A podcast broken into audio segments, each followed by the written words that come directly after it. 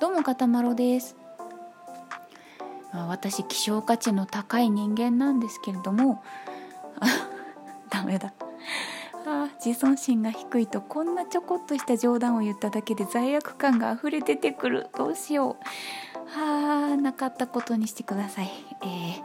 まあまああのね AB 型の左利きなんですよ。まあ、それだけでもちょっと少数派の中の少数派っていうことで希少というのは間違ってないかなとは思うんですけどそれだけじゃなくて、まあ、他にもいろいろいくつか普通じゃない部分がありましてあのー、まあ全然自慢とかそういうんじゃないんですよ。まあ、要は体がおかしいっていう話なんですけどうーん。ああダメだ。罪悪感が溢れ出てくる。はい、えーまあ、例えばですね中学1年生の時に発覚したんですけどなんか中学1年生の時の健康診断で普通の健康診断よりもなんかいろいろなんか調べることが多かったんですよね。中学1年の健康診断。説明がうまくできない。あのなんか心電図とかレントゲンも取ったかな？なんかそこまでやるんだみたいな普通の健康診断診断よりもいろんなことやったんですよ。であのクラスメートの中でもともと心臓が弱いんですっていう生徒がいたんですけどその子と私だけがなんか封筒を渡されて「え何?」と思ったらなんか心臓に異常が認められたのであの個人的に病院に行ってきてください再検査してくださいみたいな文書が入っててえー、何それと思って今まで普通に生きてきたのに何だろう突然と思って。でまあ中学1年生だったんでまあ、だったんでってこともないか、まあ、でも母親と一緒に病院に行ったんですよ。で心臓をいろいろ調べた結果まあ確かに人と動きが違いますね。でもまあ普通に生活してて問題ないでしょ。って先生に言われてはあそうですか。って感じで帰ってきたんですけどでも心臓が人と違うって言われたら結構衝撃的じゃないですか。ね、下手したらなんかこう命の危険とか寿命がとか何かあるのかなと思って結構ドキドキするし衝撃的だし印象的だと思うんですけどで大人になって何かの話の流れで私がさらっと「なんか私心臓が違うって言われたじゃん」って母親と喋ってたら「え？そうだっけ?」って言われて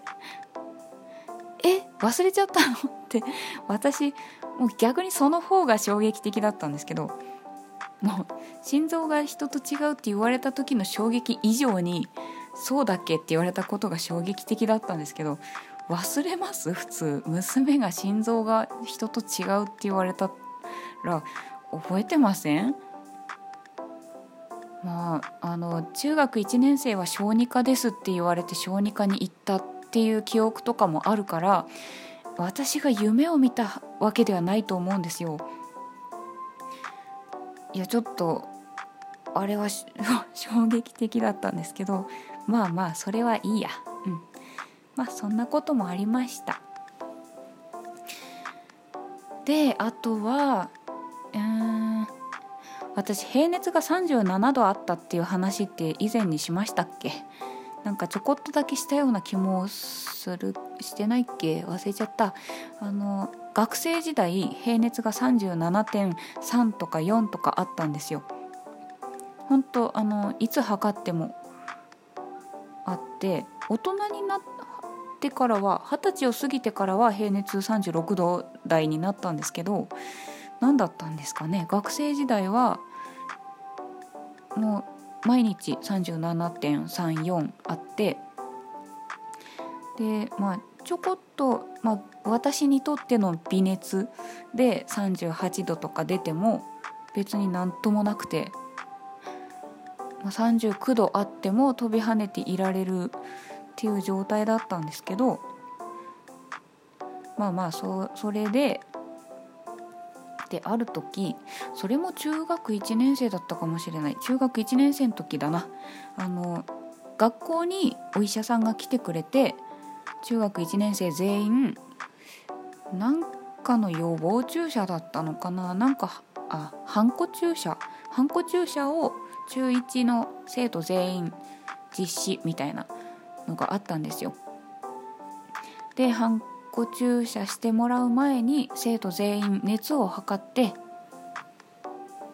でまあ熱がない子気分が悪くない子が、まあ、全員注射を受けられるというのでで、まあ、私平熱37度なんでその日も普通に37度いくつあってで担任の先生にその体温計を見せなきゃいけないんですけど「先生これ私の平熱なんです」って 言ったんですけどまあねそんなことあるわけがないからっていうことで、ね、中学1年生の子供があのざれ言を言っているとあの信じてもらえなくてでその日は注射をさせてもらえなかったんですよ。で後日隣の中学校でまた注射の実施があるということで、まあ、うちの学校で注射だった日に受けられなかった、まあ、当日休んじゃったりとか気分が悪かったりとか熱があったりとかした子たちが集まって後日その隣の中学校で注射を受けるっていうことになって、えー、で私は前もって保健の先生に「私平熱37度あるんです」で、まあ、うちの学校で注射だ注射する日もあの平熱だったのに37度だからって受けさせてもらえなかったんですって話したんですけどやっぱりあの子供のざれ言だと思ってふざけてると思われてまあまあ当日ね体温を測ってもらうからって言われていやだからそれだとダメなんですよってね言ったんですけど話聞いてくれなくてでその隣の中学校の注射を受けに行く日になってまた熱を測ってあの37度あるわけですよ。で保健の先生に体温計を見せて「ほら」って言ったら「あら本当だわ本当だったんだね」ってまあこれは注射してくれる先生に相談だねってことになってとりあえず隣の中学校までみんなと一緒に行ってで保健の先生が注射してくれるおじいちゃん先生に「この子の平熱らしいんですけど37度で注射しても大丈夫でしょうか?」と、まあ、言ってくれてでおじいちゃん先生が「やっちゃいましょう」って言ってまあハンコ注射を受けられたという話ですよ。まあ、そんなこともありましてであとそうそう私ね歯歯が永久歯が生えてこなかったところが2箇所ありましてで最初気づいてなかったんですよ。まあ、なんか